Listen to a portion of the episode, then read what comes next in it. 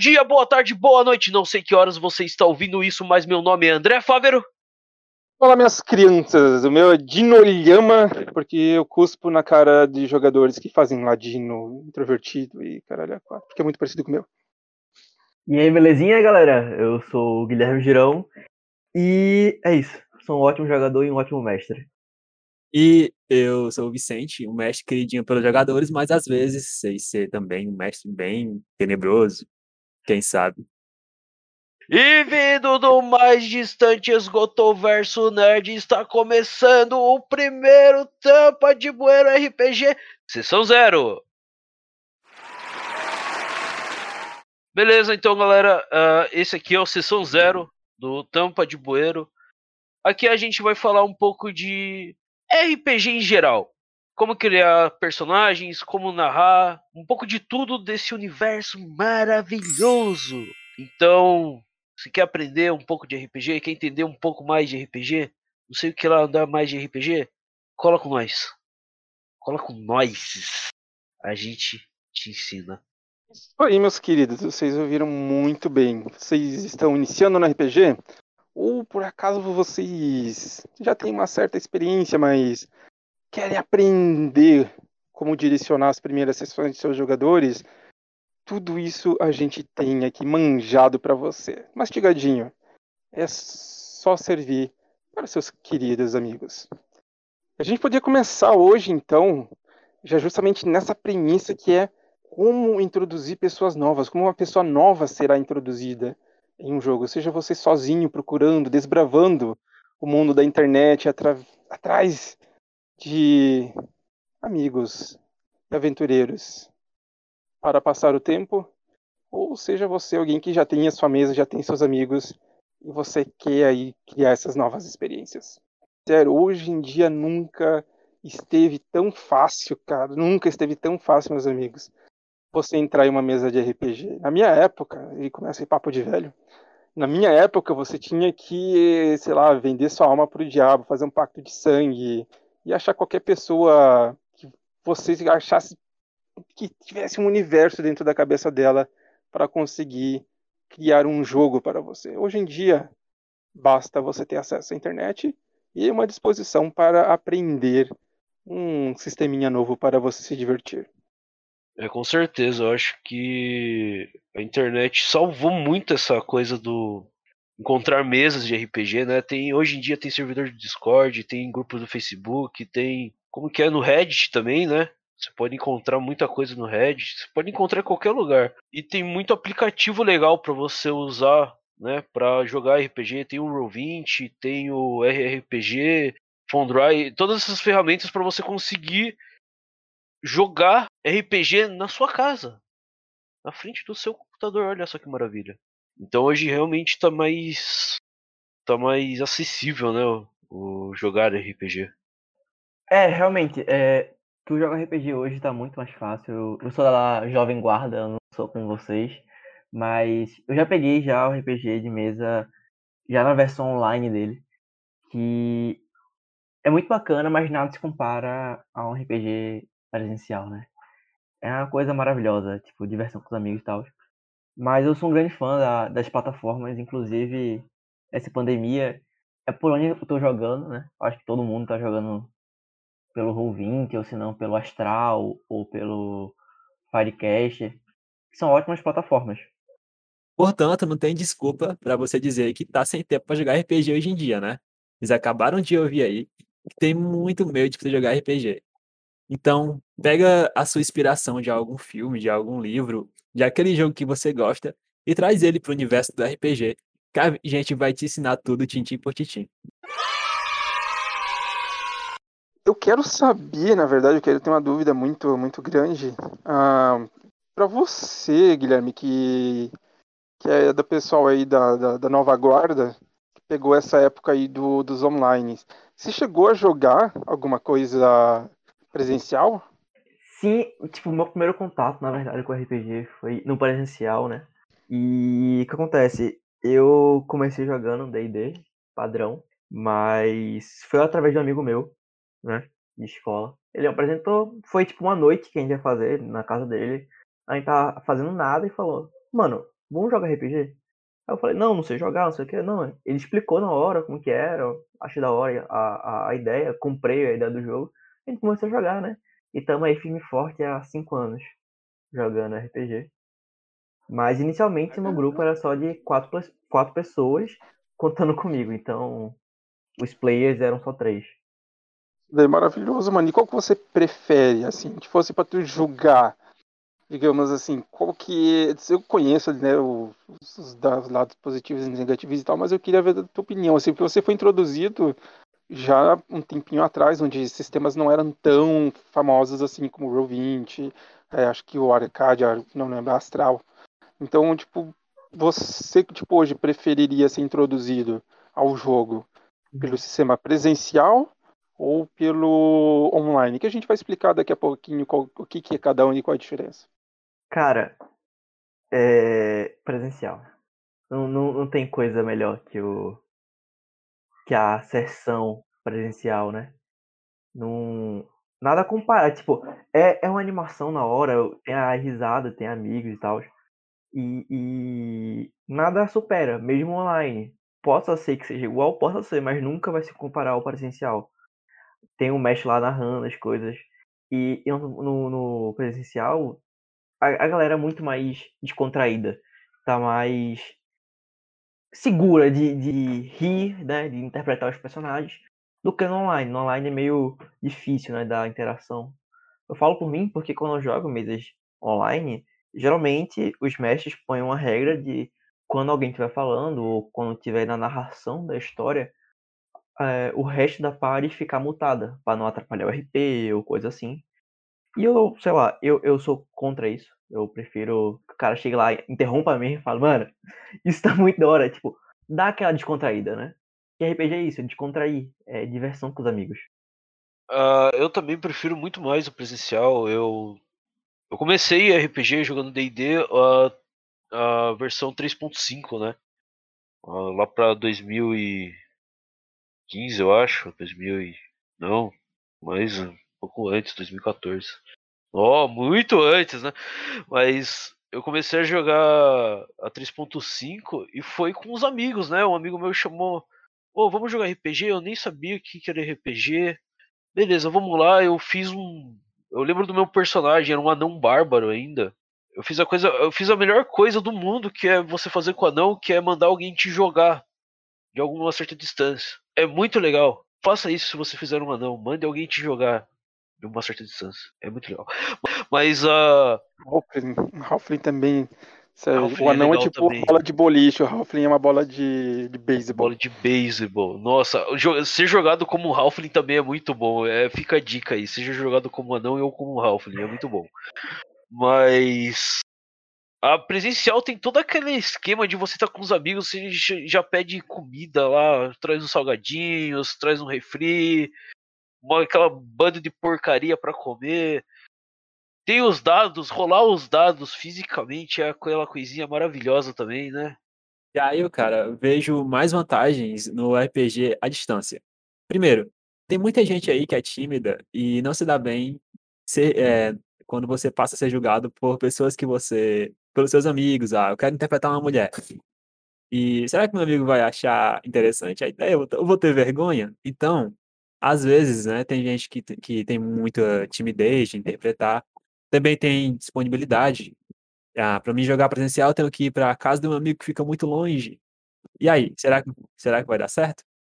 E claro, e claro, a gente tem as plataformas online, né, com representação, com tokens eletrônicos, então toda essa parte do jogo é facilitada. Então, ao meu ver, o presencial ele tem suas vantagens, sim, né, aquela interação, ter uma afinidade maior com quem está jogando. E o online ele traz mais ferramentas de produtividade para o seu RPG. Ele vai quebrar algumas barreiras que você iria encontrar no presencial. Mas no decorrer desse podcast você vai descobrir qual você vai preferir, de acordo com a sua situação. Verdade, Vicente. O, o RPG eletrônico, né, o virtual, pelos, pelos sites aí, é, tem suas vantagens, sim é justamente isso que tu falou, ter a situação de token, é, introduzir melhor o mapa, né? Tipo, as dungeons, principalmente, quem quem joga presencial sabe que é uma luta fazer uma dungeon no, no papel, né? O mestre que se cuide. Mas no virtual não, no virtual tu pega assim, compra, sei lá, o, o Photoshop, pega um, uns grids assim, tira o fundo e vai começar a montar teu DG. Né? E só jogar isso depois no Roll20 ou em qualquer outro sistema que tu use para jogar. E isso facilita muito o Mesh, né? Porque hoje em dia tem a Fog, Fog of War, né? Não sei se eu pronunciei certo. Mas é isso. O, o Mesh consegue bloquear a visão dos jogadores em outras salas.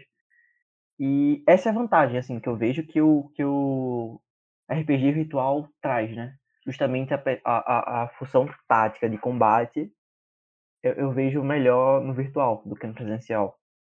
Não sei se o André ou se o Dino concordam com isso, mas nessa opção de tática, de, de montar uma estratégia em combate, prefiro virtual do que no presencial. Eu concordo com tudo que vocês falaram. E é por isso que na, nas minhas últimas mesas presenciais teve muito equipamento eletrônico misturado ali no meio. Às vezes eu colocava uma televisão ali em cima da mesa e usava como a grid para os mapas, usava como um meio de mostrar as imagens, levava notebook para poder, desde coisas simples, sabe, para guardar o, a vida da, das criaturas e até tudo mais, porque quando aprendi a mestrar uns anos atrás e tal, o meu era muito papel e caneta. Era muito, tipo, tinha escudo do mestre, as coisas eram bem arcaicas às vezes, você tinha que ficar olhando no livro para procurar magia. Então era tipo assim, muito, muito, muito papel e, e lápis mesmo. Como se diz o RPG das antigas. Até que quando fui aprender a mestrar, entrou nessa de, de meu, quanto tempo que eu levaria para montar essa ficha se eu tivesse uma tabela para fazer isso. E daí eu procurei na internet e vi que tinha as ferramentas para fazer isso com menos trabalho. Lógico, você, eu ainda sou do tipo, você tem certeza que você aprende muito mais se você for no, no jeito arcaico. Você aprende muito, é mais demorado, mas você vai aprender todos os detalhes da, do sistema e de montar uma ficha, do, porque você vai ter que realmente anotar, decorar e, e transferir conhecimento de um lado para o outro. Mas se você quer agilidade, você tem todas as ferramentas necessárias na internet. Então, mas acho que a gente está dando uma, uma pequena, como se diz, adiantada no, no assunto. Acho que a gente pode começar a justamente pegar pela mãozinha aquela pessoa mais novata que está escutando todos esses termos e não sabe de nada do que a gente está falando até agora, está viajando aí. Vamos pegar pela mãozinha o, esse pessoal e introduzir alguns pequenos pontos aí para eles começarem. A primeira coisa que a gente já, já definiu foi que eles podem fazer isso através da internet, né? Ali, afinal, a gente está numa maldita né, situação meio complicada de sair de casa e visitar os amigos. Então, a internet vai facilitar muito isso dali com as ferramentas como Reddit, grupos do Discord e tudo mais. Então, tem milhares de, de ferramentas. A gente só precisa talvez ajudar em alguns outros pontos, como por exemplo, qual sistema começar, uh, como você como, você definir qual vai ser o teu personagem, ou se você for um mestre que você está querendo, né, expandir o seu mundo que você quer criar, como você faz isso? Acho que com esses pontos a gente já começa já definindo. Então acho que a gente pode ver qual que é o sistema que seria, digamos, que vocês acham que é o melhor para começar aí tal. O que dá sua opinião de vocês aí sobre qual sistema vocês indicariam uma pessoa para começar? É, eu, se eu fosse indicar para um amigo meu começar assim a jogar um um RPG, né? Ele não sabe de nada. Eu ia perguntar, cara, o que você curte? Você quer algo mais medieval? Você vai pro D&D ou pro é, ou você vai pro Tormenta 20. Se você quer algo mais mais moderno, talvez você pegue um cyberpunk da vida, né? Um steampunk talvez. Então vai, vai variar muito. Você não pode chegar sendo um cara que só gosta de steampunk, mandar ele pra uma história medieval. O cara não vai curtir ele, ele primeiro tem que ser apresentado para o mundo RPG. Então, se você quer jogar uma história onde você quer ser um, um espião cibernético, você procura um steampunk para começar. Você procura uns um, um sistemas da hora. Né? Tem o GURPS, que é Muito difícil, por sinal, mas você pode introduzir em qualquer coisa, qualquer tipo de história. Se você quer algo mais medieval, você pega o D&D, você pega o Tormenta 20, ou se você quer aquele steampunk, que é você pega o Reino de Ferro, né? Que é uma aventura pós-apocalíptica. Tem o, o Mutante Ano Zero, que traz algo que pensa assim, não sei se vocês concordam mais. Que tu acha? André? Cara, eu acho que antes de mais nada, é, vale lembrar, é bom lembrar que, antes de tudo, a pessoa que quer se iniciar, que quer iniciar dentro do RPG, jogar ou narrar, ela primeiro tem que gostar de ler, né? Porque você vai ler. E vai ler pra caramba. Mesmo o mestre, eu acho que lê mais do que os jogadores, porque geralmente os jogadores eles estão mais presos na criação do personagem. Às vezes nem precisam ler tanto, mas o mestre vai ter que ler porque é, tem muitos sistemas e cada sistema tem suas regras diferentes, né? Então, eu acho que pra quem tá Release a hound. começando, que nem o Guilherme tava falando, é legal pegar um sistema mais não tão complexo, eu acho. Tem vários sistemas simples, né, que podem se adequar a cenários. Se você quiser pegar um sistema simples como Fate, que é um sistema genérico muito bom para se encaixar em qualquer tipo de cenário, ou Tiny Dungeon, que é um dos RPGs que eu peguei recentemente para narrar, que é muito bom, muito simples para fantasia medieval. Tem vários sistemas que são leves, você não precisa passar horas lendo ou raciocinando regra, aquela matemática louca para criar ficha de personagem. Tem muitos sistemas simples que é legal começar e uma leitura curta, né? Não precisa se estender mais de 125 mil páginas, mentira, mais de 300 páginas para começar a aprender o sistema. Ah, uma analogia. Já boa que eu pensei ali quando tu falou que. Bom, tu disse que mestre precisa precisa gostar de ler para mestrar. Isso é, é a mesma coisa que dizer que caminhoneiro precisa saber dirigir para trabalhar, porque ele vai precisar muito desse gosto de leitura. É, pra caramba, pra caramba. Às vezes nem precisa gostar, né? Mas você vai ter que ler. Tem como. Você pode ver tutorial na internet. É difícil achar, na verdade, tutorial na internet de como se explica o sistema de RPG. Às vezes você vai achar resumos de regras e tudo mais, mas ainda assim você vai ter que ler. Tem como fugir disso. Se você estiver preocupado com essa parte da leitura, ah, eu não sou uma pessoa que gosta de ler, é difícil de encontrar hoje em dia, né? Mas qual é a dica então? É o seguinte: antes de tentar ser mestre, tenta participar de mesas de RPG. É melhor aprender com quem já sabe. Então, por exemplo, ah, eu não quero mestrar de primeira, eu estou inseguro comigo mesmo. Mas eu sei que um amigo meu ele costuma mestrar. Olha as estratégias que ele usa, olha o sistema que ele usa, anota tudo que ele está que ele tá passando e você tenta copiar, tenta fazer o mesmo. Conhecer sistemas também ajuda muito. Se você está jogando, por exemplo, um Dungeons and Dragons e gosta do sistema, você pode adaptar ele para a aventura que você vai narrar ou narrar o próprio D&D, entendeu? Da, da, forma que você quiser. Então, antes de ser mestre, aconselhável você ser um jogador, né? Também fica essa dica aí para vocês, para complementar tudo que os meus colegas falaram. É, é verdade. Tu tem que começar com tudo que, eu, que o André falou, tudo que o Dino falou e o que a gente falou, vocês têm que começar com o sistema fácil. Eu comecei no RPG como jogador, mas depois de um tempo eu virei o mestre da, da minha mesa. E quando chega alguém novo pra, pra jogar, né? Sempre é bom ter uma pessoa mais no grupo. Eu tento dar uma introdução base sobre o sistema e falo, cara, isso aqui é a ficha do jogo. Apresenta a ficha dele e fala, se virei, filhão. Porque assim, eu, eu tenho uma filosofia que tu quer aprender a jogar RPG, tu quer aprender o sistema, manda ele fazer uma ficha de personagem. Não importa se vai estar cagada. Isso vocês consertam depois. Mas é importante que tu vai influenciar, Realmente. que ele leia a classe, né? que ele leia a raça, tu vai, ler, tu vai influenciar, influenciar que ele leia um, uma história, né? E, e, e, é isso que eu faço. Eu falo, cara, toma ficha, lê isso aqui e faz tua ficha. Se estiver errado, não tem problema mais tarde a gente resolve isso, né? A gente tem tempo ainda até, até chegar à sessão 1. Eu concordo com você que eu acho que realmente fazer ficha é a melhor maneira de você aprender sistema. Eu lembro quando eu fui aprender a, a mestrar, eu nunca tinha feito uma ficha sozinho antes.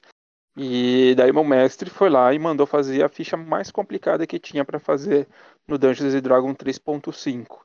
Eu lembro acho que dois ou três dias, assim, direto, para conseguir terminar a ficha. Cara, isso me deu um conhecimento do sistema incrível e realmente funciona muito, muito, muito bem.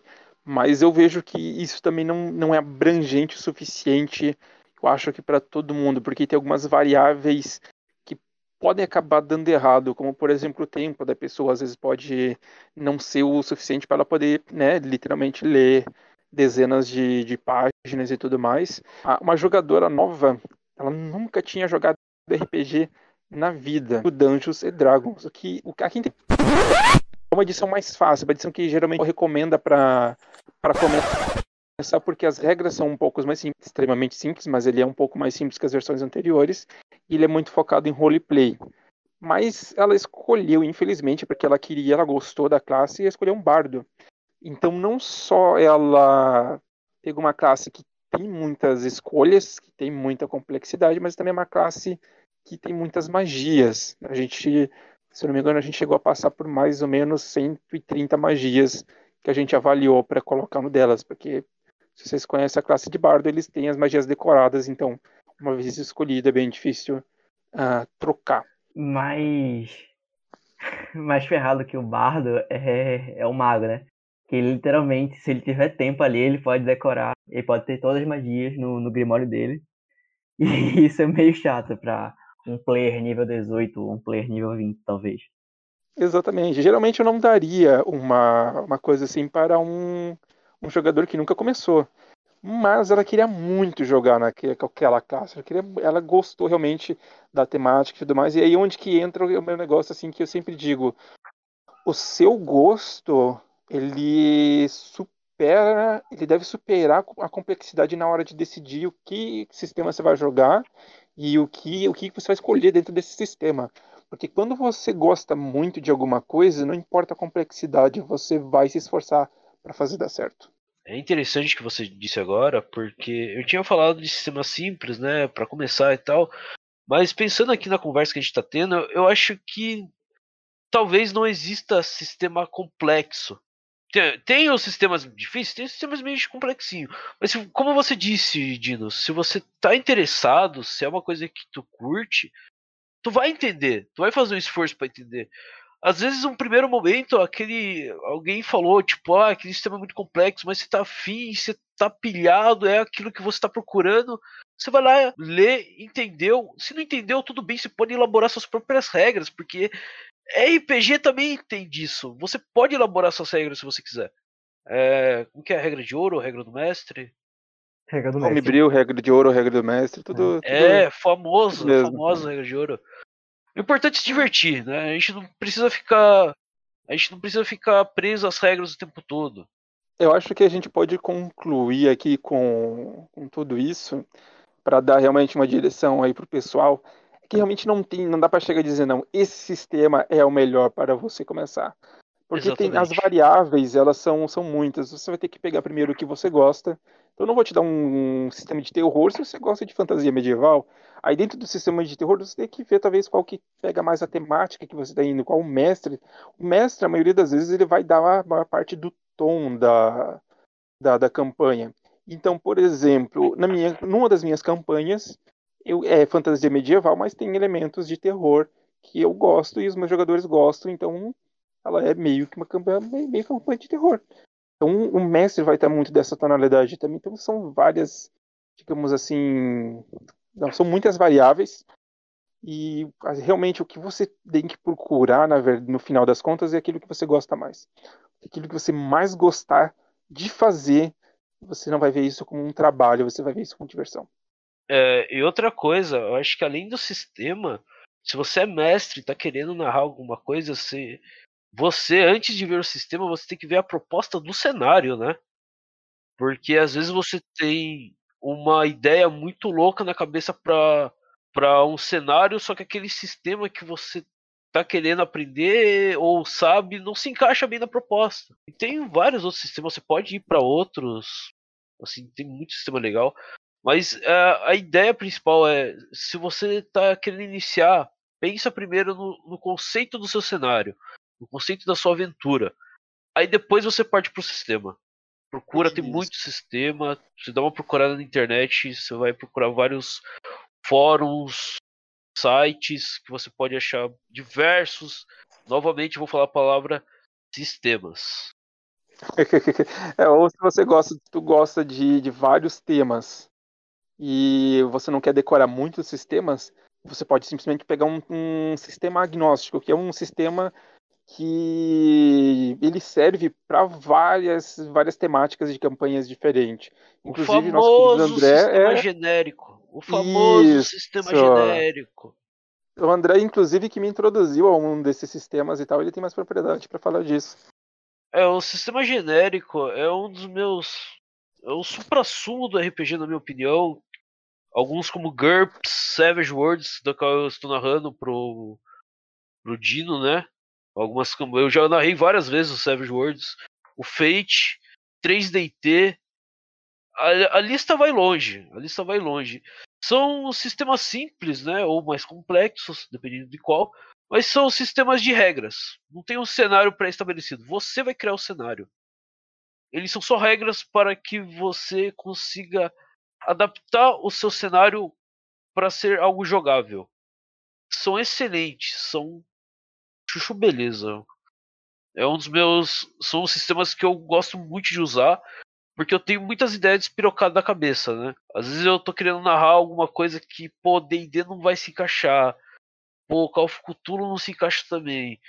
E sistemas genéricos, eles têm uma grande. Os sistemas genéricos, eles agregam muitas coisas e voltam, porque tem suplementos, tem, tem regras extras em várias, vários, várias publicações e fóruns, então dá para fazer muita coisa. Muita coisa legal. É, antes de encerrar esse assunto de sistema, eu só quero dar uma notícia assim pra galera que tá começando. Pra vocês terem noção de quanto sistema existe, né, de RPG, criaram um sistema específico para Hora de Aventura. O, o, desenho famoso Hora de Aventura agora tem um sistema RPG meio antigo já, acho que é de 2018, talvez, não lembro, mas é novo. E eu sou louco pra, pra jogar, né? Se alguém quiser jogar aí, só, só mandar uma DM que nós chega aí pra jogar.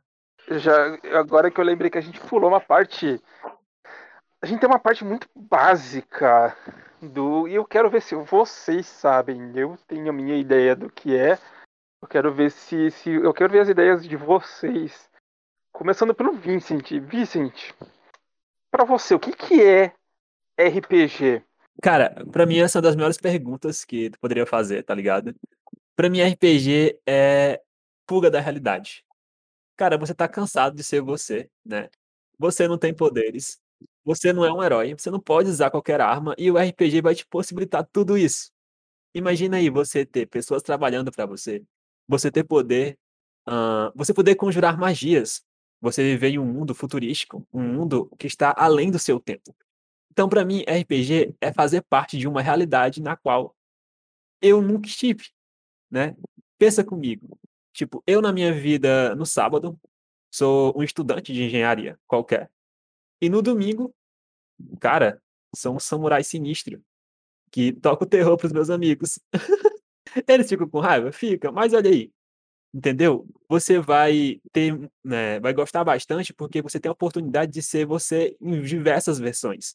Já imaginou você como você se o que você faria se você fosse um assassino? Ou se você fosse um príncipe bonzinho? Viu? O RPG ele dá muita oportunidade para você se descobrir, para você ter outras experiências de vida.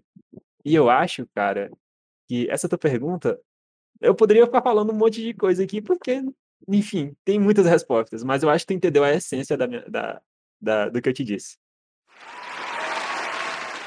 Deus do céu, meu Deus, eu acho que eu vou simplesmente pendurar minha armadura, porque eu não conseguiria chegar a uma resposta melhor que essa, velho. que que bom. isso, mano. Nossa, foi linda demais. A gente tem um, um filósofo na, na, na, nossa, nossa party e não sabíamos. Mas ficou maravilhoso. Desculpa, gente, eu amo RPG. Eu me empolgo às vezes com a resposta. É. Que isso, cara, foi maravilhoso, meu Deus Foi do céu. Eu tô até foda. imaginando já o... esse tio aí jogando de clérigo no meio da... do pessoal. Eu acho que RPG, cara, além de você ter outras pessoas, outros personas, né, outras personas, ter características diferentes, viver realidades diferentes, é uma ótima oportunidade de você contar histórias com amigos, para pessoas diferentes. Porque assim, eu amo contar histórias. É, a ideia desse podcast nasceu com o intuito de contar histórias, né? E cara, eu fui. Quando eu descobri o RPG, quando eu comecei a narrar, foi tipo um. Eu posso contar as minhas histórias e, e, além do mais, os meus jogadores podem vivenciar as minhas histórias. Cara, isso é o máximo, sabe? É, é muito incrível. Então, você contar essas histórias e, e deixar elas vivas, né? Não é uma coisa escrita, não é, é uma coisa completamente diferente que você está escrevendo, né? Você está moldando a sua história. A narrativa não é você que faz. Até é interessante falar isso, que o mestre não é ele que conta a história, ele dá um rumo. Mas quem conta a história são os jogadores. André, você falou algo interessante, porque eu posso fazer uma analogia do que você falou. Imagina um livro. Um livro, o autor vai fazer a obra e quem vai participar, ler, vai participar ativamente. Você não decide o que, é que um personagem vai fazer. Isso é o autor que vai decidir. Já o RPG não. Imagina um livro que está sendo construído tanto pelo autor quanto por quem está lendo. Imagina aí que interessante, olha como o RPG funciona. Se você gosta de história, se você gosta de história, você vai se surpreender com o RPG, porque é uma história que vai estar sendo construída junto com você e com seus amigos. Como se fosse um livro que vai se construindo desde do início do jogo até o fim. Pode ser muito bom, né? Essa experiência. E para quem gosta de narrativa, quem gosta de ler, vai ser melhor ainda, porque se ler é bom, imagina participar da aventura. Digo, no D&D, tu... Literalmente, eu não, eu não gosto do título narrador. Porque a pessoa que narra de duas umas, ou ela fez uma história tão rígida, linear, que os jogadores não têm uma, dire... não têm uma, uma opção de sair da, daquela direção, ou ele simplesmente não tem nada construído, a não ser um, uma base onde os jogadores não têm mais um direcionamento, não têm um lugar para ir, não têm um, ah, um mínimo de uma estrutura para poder trabalhar. Então eu acho que o, o mestre em si, ele é um criador de problemas, ele é um desafiador. Muitos veem a- o mestre como naquela mentalidade de que ele está contra os jogadores. E apesar de que a gente ama brincar com isso, a gente fica puto porque vocês tiraram bem, porque vocês mataram o NPC que a gente ficou 45 horas produzindo, a gente fica. Mas a gente tá se divertindo junto com vocês. Porque a gente não tá ali pra, digamos, é, contradizer, como é que é? ir contra um ao outro. A gente está ali para construir algo juntos e e acho que é, isso é uma dica que eu acredito ser muito valiosa, principalmente tanto para os mestres quanto para os jogadores que estão começando. Vocês estão jogando um jogo cooperativo. Ele é maravilhosamente bem feito se vocês construírem eles juntos. E ele basicamente só tem dois passos. Se a gente for simplificar ele, é duas partes maravilhosas, que é a parte de regras, que faz ele virar um jogo, e a parte de roleplay. A parte de roleplay vocês podem ter picuinhas, você pode ter negócio e tudo mais. Inclusive já joguei mesas, eu já mestrei mesas em que o PVP era permitido, mas sempre teve certas regras, porque a graça do jogo é justamente estar ali na, na, naquele negócio de construir um mundo juntos. E é por isso que eu vou dizer para você, a, a, a minha introdução é justamente porque no começo eu fui o maldito ladino que sacaneava a maldita pare. Então, se você é assim, se você pensa fazer um personagem assim, e a campanha não é esse o tema, saiba que provavelmente você não está colaborando muito, você está meio que tragando a diversão de algumas pessoas. E você tem que lembrar, todo mundo está ali para se divertir junto. E a mesma coisa vai para os mestres. Se você, como mestre, abusa do seu poder, se você, como mestre, ajuda, digamos assim, a, a, a, a melhorar o seu lado, mas não dos jogadores, talvez seja você repensar um pouco como você faz as coisas. Pegando na tua linha de raciocínio, Dino, é verdade, tem, tem uns players que são meio chatos às vezes, né? Às vezes tu, tu montou uma, uma história, né? Um, com base em um, play, em um NPC, né? E chega lá um player e fala, cara, não quero fazer o que ele tá falando. Cara, eu quero matar esse cara. E, e isso acaba sendo chato, né? Isso acaba estragando a sessão inteira, porque não tem como tu dizer não para isso, né? Porque RPG é justamente isso. É, é, como fosse a vida real, mas não sendo a vida real. Não sei dar pra entender, mas é, é meio que isso. Tu tu cria né, um, umas situações e os players têm livre arbítrio. Arbítrio. Calma. Tu cria uma situação e os players têm aquele, aquele famoso livre arbítrio. Porra, não consigo falar. Arbítrio! Arbítrio. Calma, tem alguma outra palavra que dá pra substituir por essa? Fala livres escolhas. É, isso! Assim. início, de início. Isso tem que estar no final, velho. E tu não pode criar uma. Um Gente, mundo, né? como- Onde os jogadores não têm uma livre escolha. Mano, mano, você tem que ideia, eu tenho um TDA, parceiro. Se eu, se eu perder a linha de raciocínio, eu não consigo mais seguir a linha. É... Ô Vincent, você Tá. quer falar alguma coisa aí, cara? Era assim. ah, Manda Então eu bala. acho que eu acho que já ficou, né, é, Você já tem muita muita ideia do que é criar uma aventura, que sistema escolher. Mas e aí, seus amigos? Quem vai participar da, quem vai participar da sua mesa? Como eu devo fazer uma aventura? Será que eu devo pensar só no sistema ou na história? Mas espera lá, eu conheço aquele meu primo que se ele for jogar isso aqui, a história vai mudar completamente. Ou seja, além disso, né, além do sistema, além da criação do conteúdo, você tem que moldar a sua aventura para quem vai jogar. E isso é muito importante para um mestre. Por exemplo, digamos que vai jogar, né, nessa aventura três amigos seus e uma menina, né? E às vezes, muitas das coisas que pode acontecer dentro de um roleplay pode ser desrespeitoso para ela. Vocês sabem do que eu estou falando.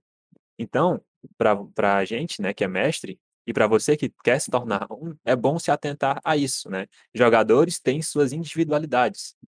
E você sabendo das individualidades do seu jogador, você pode eh, extrair o limite deles, você pode melhorar a história deles, e você, criando a aventura junto com eles, vai se tornar algo muito mais rentável para o jogo em si, né? Então, eu imagino que o jogo ia se tornar bem mais divertido se você se atentasse às individualidades de cada um. Ahn, eu queria fazer uma pergunta para ti, Dino. Se, como você mestra muitas campanhas, né, você falou para mim, se tu concorda com esse ponto de vista. Eu queria saber para ti como você trabalha com individualidade de jogador. Já teve alguma situação que um jogador te deixou, opa, eu acho que eu não tinha planejado isso, ou será que será que algum jogador já quebrou a tua campanha de alguma forma? Às vezes, gente, isso pode acontecer. Você pode planejar algo e por culpa de um ou dois jogadores, tudo aquilo for por água abaixo. Então, você tem que estar preparado para caso isso aconteça. E aí, Dino, tô doido para saber a tua resposta. Então, mano, tem, tem, tem duas, duas perguntas ali. A individualidade, cara, eu trato na sessão zero. Oh, rola os créditos. A sessão zero, cara, pra mim é a sessão mais importante do jogo. Mais importante do que a sessão épica no meio da campanha.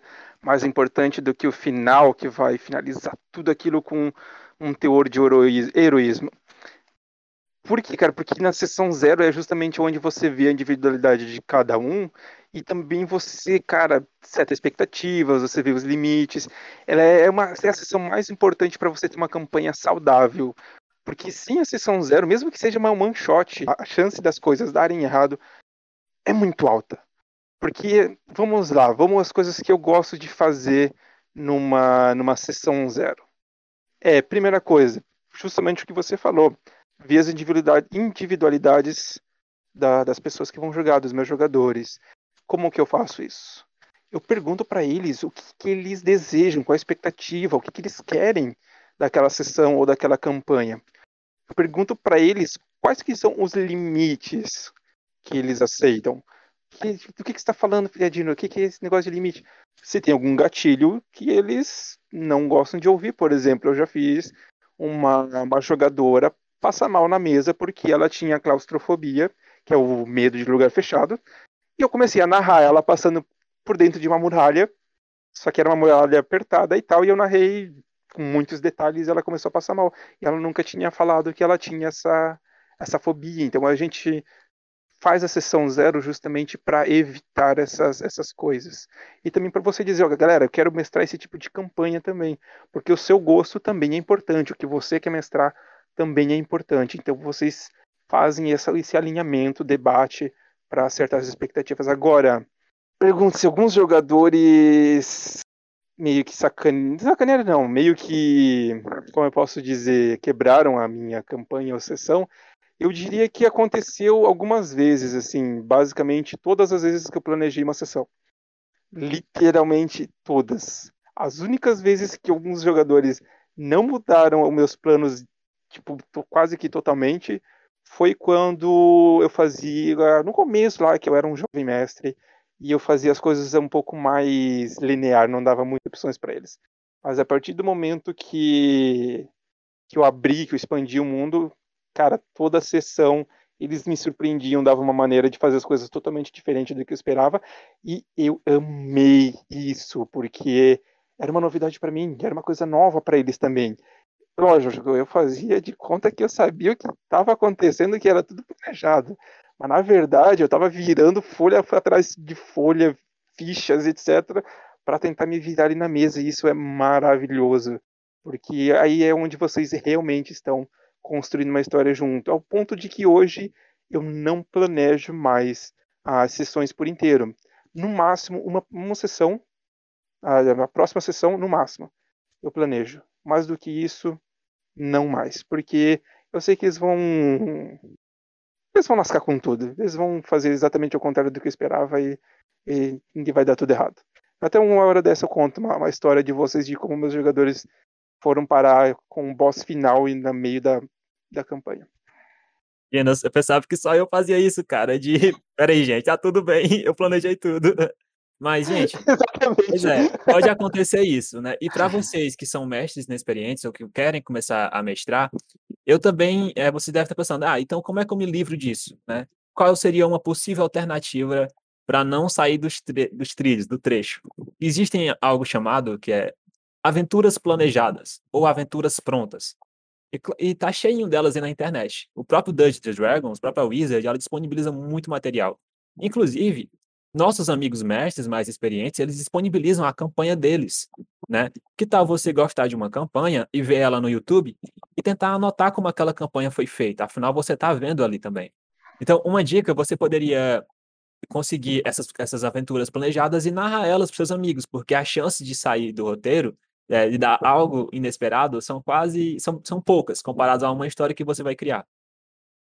Isso, nesse final, nesse finalzinho tem que discordar um pouco, porque até nas aventuras prontas eles acham maneiras de, de, de como se diz, fazer coisas que você não esperava fazer. A minha principal dica, que é uma coisa que se eu soubesse no passado teria me poupado muita dor de cabeça e muita dor de cabeça para os meus jogadores, é a quantidade de preparo que você vai ter por uma campanha. Se você está começando a, a, mestrar, é legal você saber o sistema, é legal você ler o, o livro que guia os mestres, a parte do livro que guia uh, os mestres, mas quando for na parte de preparação, menos é mais. Tenta aprender mais a parte de improviso do que aprender a parte de mestrar maravilhosamente bem. Porque depois, no final, você vai descobrir, se você sabe improvisar, você faz a outra só no improviso. Você não precisa ter 45 mapas preparados, você não precisa decorar a ficha das criaturas. Você precisa saber acessá-las, você precisa saber se movimentar de uma hora para outra, você precisa aprender a fazer o, uma técnica do, do teatro que eles chamam do sim e. Ah, aconteceu tal coisa? Está fora dos teus planos? Beleza. Sim, aconteceu. E e vai acontecer isso agora também por causa, por reação daquilo que aconteceu. Então, eu acho que a parte de preparar para se improvisar é mais importante do que preparar qualquer conteúdo. Uma coisa legal, cara, para para esse lance de improvisação e preparação, eu acho que você nunca deve colocar o que seus jogadores vão fazer, mas o que está acontecendo no seu cenário. Porque isso vai te ajudar muito na hora de improvisar. Tipo, ah, tem um ponto A um ponto B, mas se eles quiserem ir pro ponto C, esteja preparado para possíveis eh, eventos que estão acontecendo no ponto C. Você não precisa saber tudo, tudo, tudo. Mas tem uma noção do que está acontecendo no cenário em volta dos personagens, em volta dos jogadores. Porque se eles tirarem um saírem um pouco da linha, você já vai estar um pouquinho que seja preparado para uma eventualidade. Posso, posso contar uma historinha que me aconteceu, acho que foi semana passada, né? com justamente nesse negócio de, de improvisar e tal. Manda. O, meus, meus jogadores, eu acabei de iniciar uma campanha nova agora, é, é minha terceira campanha que eu estou mestrando. E ela teve um encontro com um grupo de bandidos. Eles foram muito educados e tudo mais. Não teve combate, não foi aquela coisa ordinária. As pessoas com que eu estou jogando, eles têm já uma certa experiência e tudo mais. Então, saiu uma coisa divertida, diferente e tal. Não foi o, o clichê. E eles resolveram muito bem a situação. No final da sessão, uma das jogadoras chegou para mim e e perguntou para mim se tinha sido diferente do que do que eu tinha imaginado, do que eu tinha planejado. Se a resposta, digamos assim, que fosse uma resposta, se a solução que eles acharam para aquela situação estava dentro das minhas uma ou duas soluções que eu tinha imaginado. Eu, eu, eu falei para eles, eu perguntei, vocês querem que eu seja bem sincero? Já que vocês são veteranos, posso tirar um pouco da cortina aqui para mostrar o que, que tem atrás aqui no palco. Ah, pode ser, beleza. Eu não preparei nenhuma solução para aquele encontro.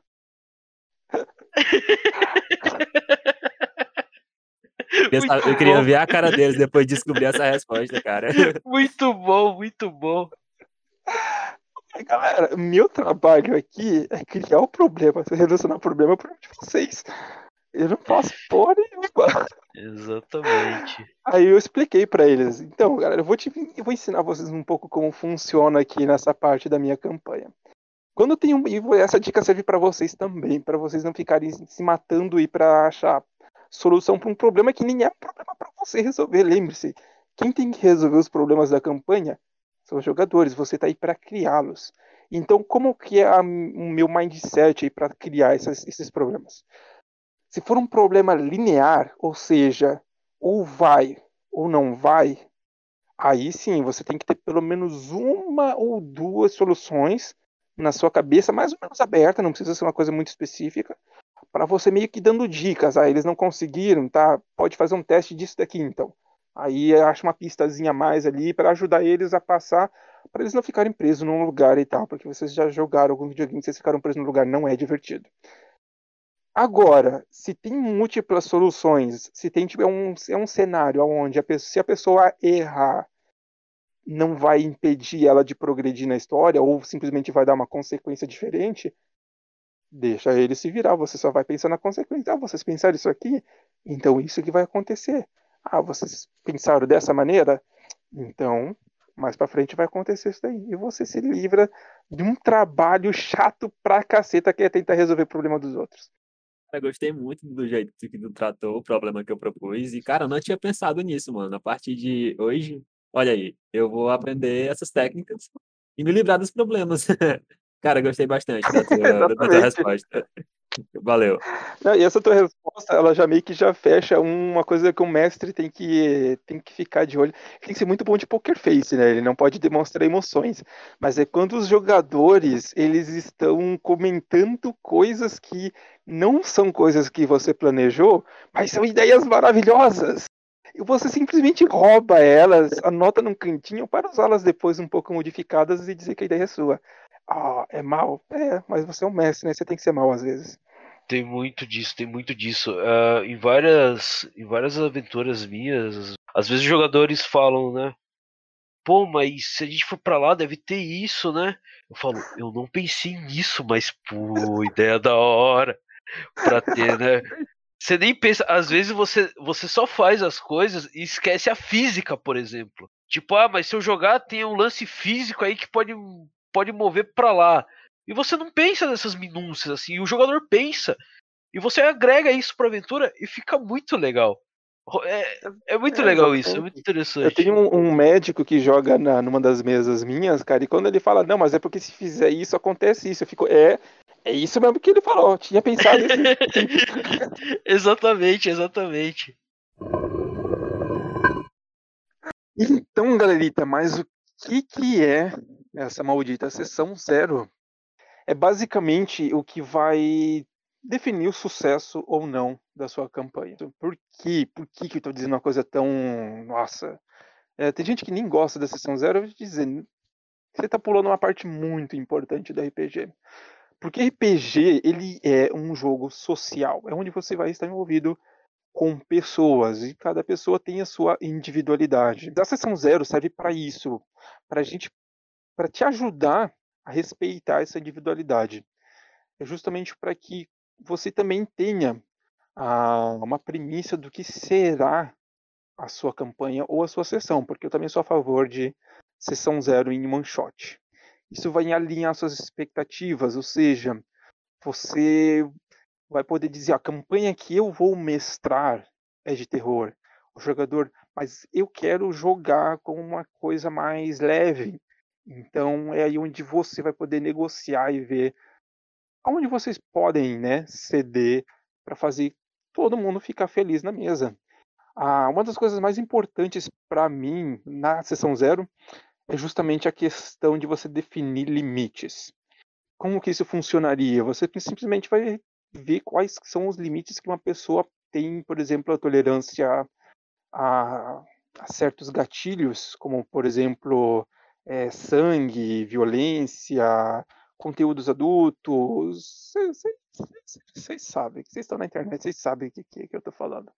Então, isso é muito importante ser falado no começo para que durante a campanha não tenha nenhum climão, assim, aquela tortona de climão servida assim no meio da mesa, onde ninguém sabe o que fazer. Mas e vocês, o que, que vocês acham aí da, da sessão zero? Vocês acham ela tão importante quanto eu? Ô, ô Dino, eu concordo contigo plenamente. A sessão zero, ela é a mais importante, porque é lá onde tu vai começar a manipular a, a expectativa do, do player, né? É lá onde tu vai falar, mano, tu vai apresentar o teu mundo. Esse aqui é meu mundo, gente. Então, eu vamos conversar aqui como vai ser os personagens de vocês. Porque isso, essa conversa com os players, né? No início, antes da sessão começar, né? Antes da aventura começar, é importante para dizer realmente qual vai ser o papel dos players no, no, no mundo, naquele multiverso que tu acabou criando, né? É, isso também acaba tirando uma dificuldade né, dos mestres, que é um problema futuro que um player possa trazer com a sua personalidade, né? Tipo, um ladino, ele provavelmente vai trazer problemas para party, mas se tu conversar com ele antes de começar a aventura, talvez isso não aconteça, né? Então, para mim, a sessão zero é importante por isso. É onde tu vai manipular o, o, o que vai acontecer, tu vai dar uns spoilers, e os players vão ficar integra integrados com isso e vão acabar criando personagens por, é, mais completos, posso dizer assim, um, uns personagens mais completos. Já eu tenho uma dúvida. É o seguinte, Dino. Tá. Digamos que eu sou um cara que não liga pra religião ou não tenho religião, mas na sua mesa tem um rapaz que é religioso, né? Talvez um católico, quem sabe? E, cara, eu vou fazer um necromante, um mago necromante. Até então, né? Digamos que não tivesse a sessão zero. Até então ele não saberia que o meu personagem era um mago necromante, só um mago. Até um certo momento eu ganho meu nível de necromancia. E beleza, eu vou invadir um cemitério, né? E o cemitério tem uma igreja próximo, né? Qual seria a visão do jogador vendo aquela situação, entende? Então me diz aí como é que você lida, como é que você lidaria com isso na sessão zero, né? Expondo todos esses pontos no início, para não gerar esse tipo de coisa desconfortável. Então, aí entra dois, dois pontos. Esse daí é um, é um caso bem específico que pode não ser abordado na, na sessão zero. Isso já aconteceu, assuntos parecidos e tal. E você não, você como um mestre na sessão zero, você não vai conseguir cobrir todas essas coisas. Então, ele entra em dois, uh, dois coisas bem específicas que eu geralmente faço na sessão zero, que é para manter, para abranger tudo, todas essas, essas coisas que podem acontecer no futuro. A primeira é se você tem é, algum problema com o personagem alheio e tal, que seja feito em personagem. Como é que eu quero dizer com isso? Se o personagem do, da pessoa mais religiosa tem problema com as ações do personagem do necromante, do, seja o personagem necromante, que fique só entre os personagens e não entre os jogadores. Tem que ter essa diferenciação, tem que ter essa separação de personagem e jogador. Mesmo que a interpretação seja tão boa que muitas vezes você é, acaba meio que confundindo, mas sempre tem que ter a separação. O que acontece na mesa tem que ficar na mesa. Se tem alguma coisa que incomoda, você ah, pode, você tem que, você como mestre, o mestre tem que dar liberdade para que essas coisas sejam conversadas, e de preferência depois da sessão. Depois que a sessão acabou, o mestre tem que dar essa liberdade para os jogadores chegarem e falar, ó, eu não estou me sentindo confortável com isso que está acontecendo na mesa. Esse para mim é um dos principais pontos. Se você é um jogador e você está entrando numa mesa e você não sente essa confiança, você não sente essa liberdade para você chegar no seu mestre, tenta construí-la, tenta ver se, como é que ele lida. Se ele não está atendendo às suas expectativas, lógico que você também tem que ceder um pouco, você não pode chegar a exigir coisas, mas se ele está totalmente ignorando você e não ligando para os seus sentimentos, não ligando para os seus problemas e tudo mais, então talvez seja a hora de você procurar uma, uma mesa nova, porque existe centenas de mesas disponíveis ali uh, hoje em dia, então é só uma questão de você procurar, porque não vale a pena você ficar no lugar onde você não se sente confortável estar, mesmo que seja para sua diversão, porque você não vai se divertir. O segundo ponto é que é uma regra que eu coloco logo no início na sessão zero. É uma regra que muitos mestres, colegas meus, não gostam muito dela, que é uma regra que é onde eu exijo o metagame. O metagame, para quem não conhece, é você trazer conhecimentos de fora do jogo para dentro do jogo. Por exemplo, se esse meu ah, se esse meu jogador, que ele é um médico, ele trouxesse os conhecimentos dele pro personagem dele, não ia fazer o menor sentido, porque a inteligência do personagem dele é muito baixa e não tem nenhuma habilidade de medicina. Isso seria um tipo de metagame. Você, por exemplo, você sabe que o seu coleguinha tem tal habilidade, você usa isso para combar e tudo mais, mesmo que ele nunca tenha falado para você. Isso é metagame. Mas então por que, que eu permito esse metagame? Porque ele é benéfico para o jogo. E esse metagame, qual que ele é? Vocês, os jogadores, têm que dar o motivo para a party estar unida. Não eu, mestre, não vou passar por esse trabalho. Vocês, jogadores. Cada jogador vai ter que dizer um motivo de que do, do porquê que ele está seguindo a party. Tem que ser um motivo maravilhoso, cheio de lógica? Não, mas ele tem que ter um motivo para estar tá junto.